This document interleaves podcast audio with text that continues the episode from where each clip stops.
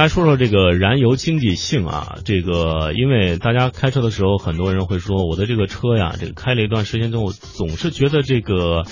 动力好像不足了，还有就是觉得自己的车总是觉得动力上不够给力，到底是什么原因呢？嗯。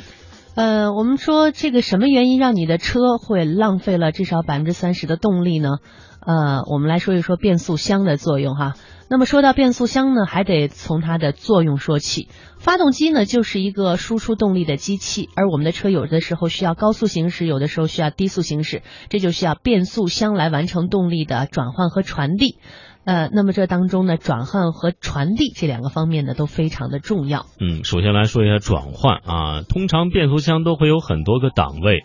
这个低档位是劲儿比较大的，高档位当然就跑得快了。我们常见的从四个档到九个档，那么关于档位多是不是就一定好？那之前也就说过了，它是不一定是好的，但是高档位它确确实实能够呃有很多档位，那么你的这个。呃，这个不同档位之间的切换就相对啊不是那么跨度那么大，当然这就在一定程度上减轻了你这个燃油经济性，提高了你的燃油经济性。当然啊，高档位也就面临一个问题，就是说现在的高档位的技术好像不是说是很很稳定，那么所以就会造成高档位经常会出现变速箱有问题，比如说啊某一个知名豪华品牌的九档变速箱总是出一些离奇的问题，这就是我们在面对高档位的时候。有一个啊心理上的阴影了。那么传递又是什么意思呢？不同变速箱的离合器形式和技术也意味着传递动力的效率高低。说白了就是，如果发动机输出动力是百分之百，那么经过自动挡变速箱传递出来可能就只剩下百分之七十，而像有些双离合变速箱呢，就能达到百分之九十以上。你想啊，如果要是光变速箱就能损耗很多动力，那这肯定不是一台省油的车。当然，传递效率越高的车，顺滑感呢就越难处理。总之，好的变速箱就是既聪明又能干。嗯，再来看变速箱的种类啊，说完这个转换和传递，不得不说有几种变速箱啊，它的这个不同种类的不同，也会造成我们的这个输出动力的比不同。首先来看这个手动变速箱。手动变速箱最大优势就是说结构简单，传动的效率高。它的内部主要结构除了各个档位的齿轮之外呢，就是一个机械离合器了。那么什么时候换挡，完全由人来控制，所以对于驾驶员的技术要求也是很高的。啊，当然，随心所欲的换挡对于车辆完全的接管，正是那些操控迷所热爱的。另外，就是手动挡的车型普遍上售价会比自动挡要便宜啊，万元以上，这也是很值得的。当然，如果您的技术可以达到这个在开手动挡的时候也能够达到很高的燃油经济性，那就是很好的选择。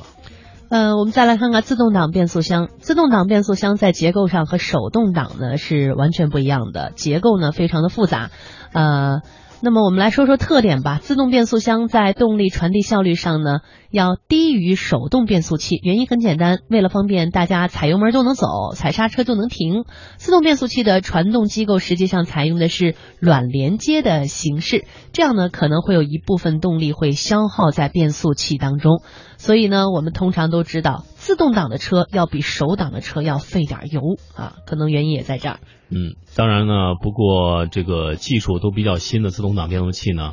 呃，都有一套锁止的设备，这样大多时候也就可以实现近似硬连接的传动效率。就是说，啊，自动挡变速器是技术最成熟可靠的变速器了。嗯，再来看一个变速器，就是双离合变速箱。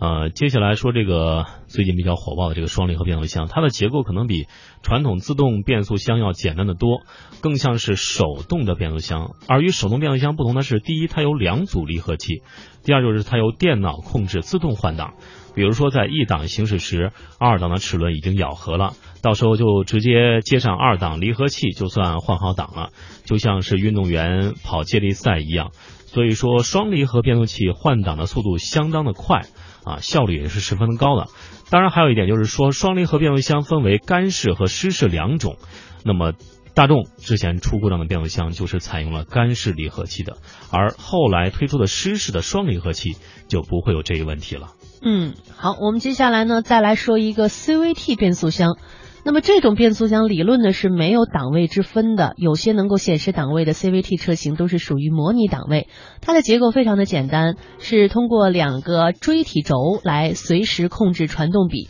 平顺和经济是它最大的特点。但是如果你需要急加速或者激情的驾驶，想找到那种驾驶的乐趣，可能这个 CVT 就不能满足你那颗狂热的心了，因为特殊的结构还是承受不住过大的发动机扭矩。嗯，再来看下一个变速箱叫 AMT。变速箱，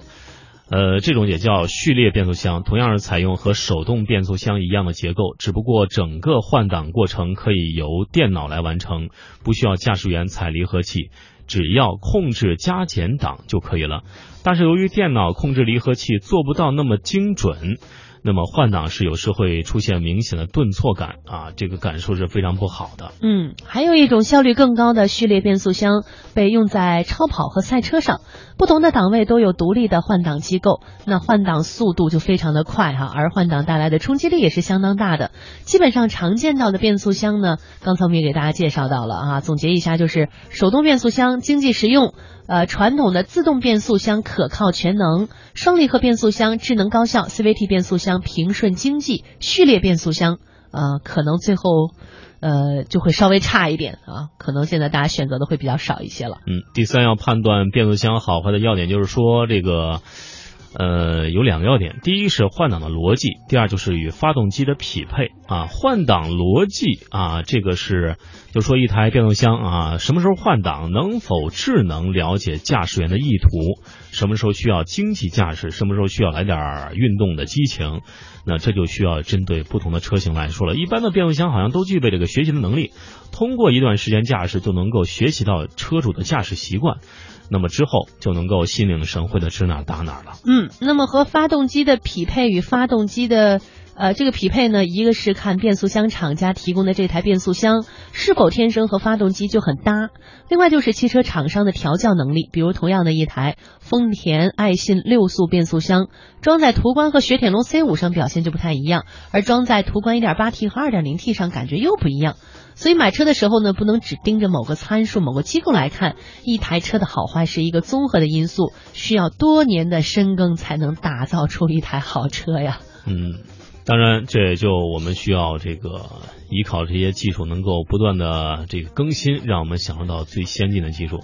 呃，说到今天的问题呢，今天第一个问题就出来了。我们是大家可以先来关注我们的微信公众账号“都市车天下”，然后呢，我们从中出一道问题。如果大家能够第一位答对，那么将会获得我们栏目组提供的一个玩偶。当然，这个问题就是刚刚出的一个关于变速箱的问题啊。这个变速箱的问题就是说，哪一种变速箱是有两个离合器？啊，这个问题可能稍显难度啊，但是听过刚才我们的节目，我想您就会一目了然是哪一种变速箱了。请问哪种变速箱有两组离合器？谁能够第一位答对，将会获得我们栏目组提供的玩我一个。在稍后的一段啊支架之后，我们为您公布到底谁是这位幸运听众。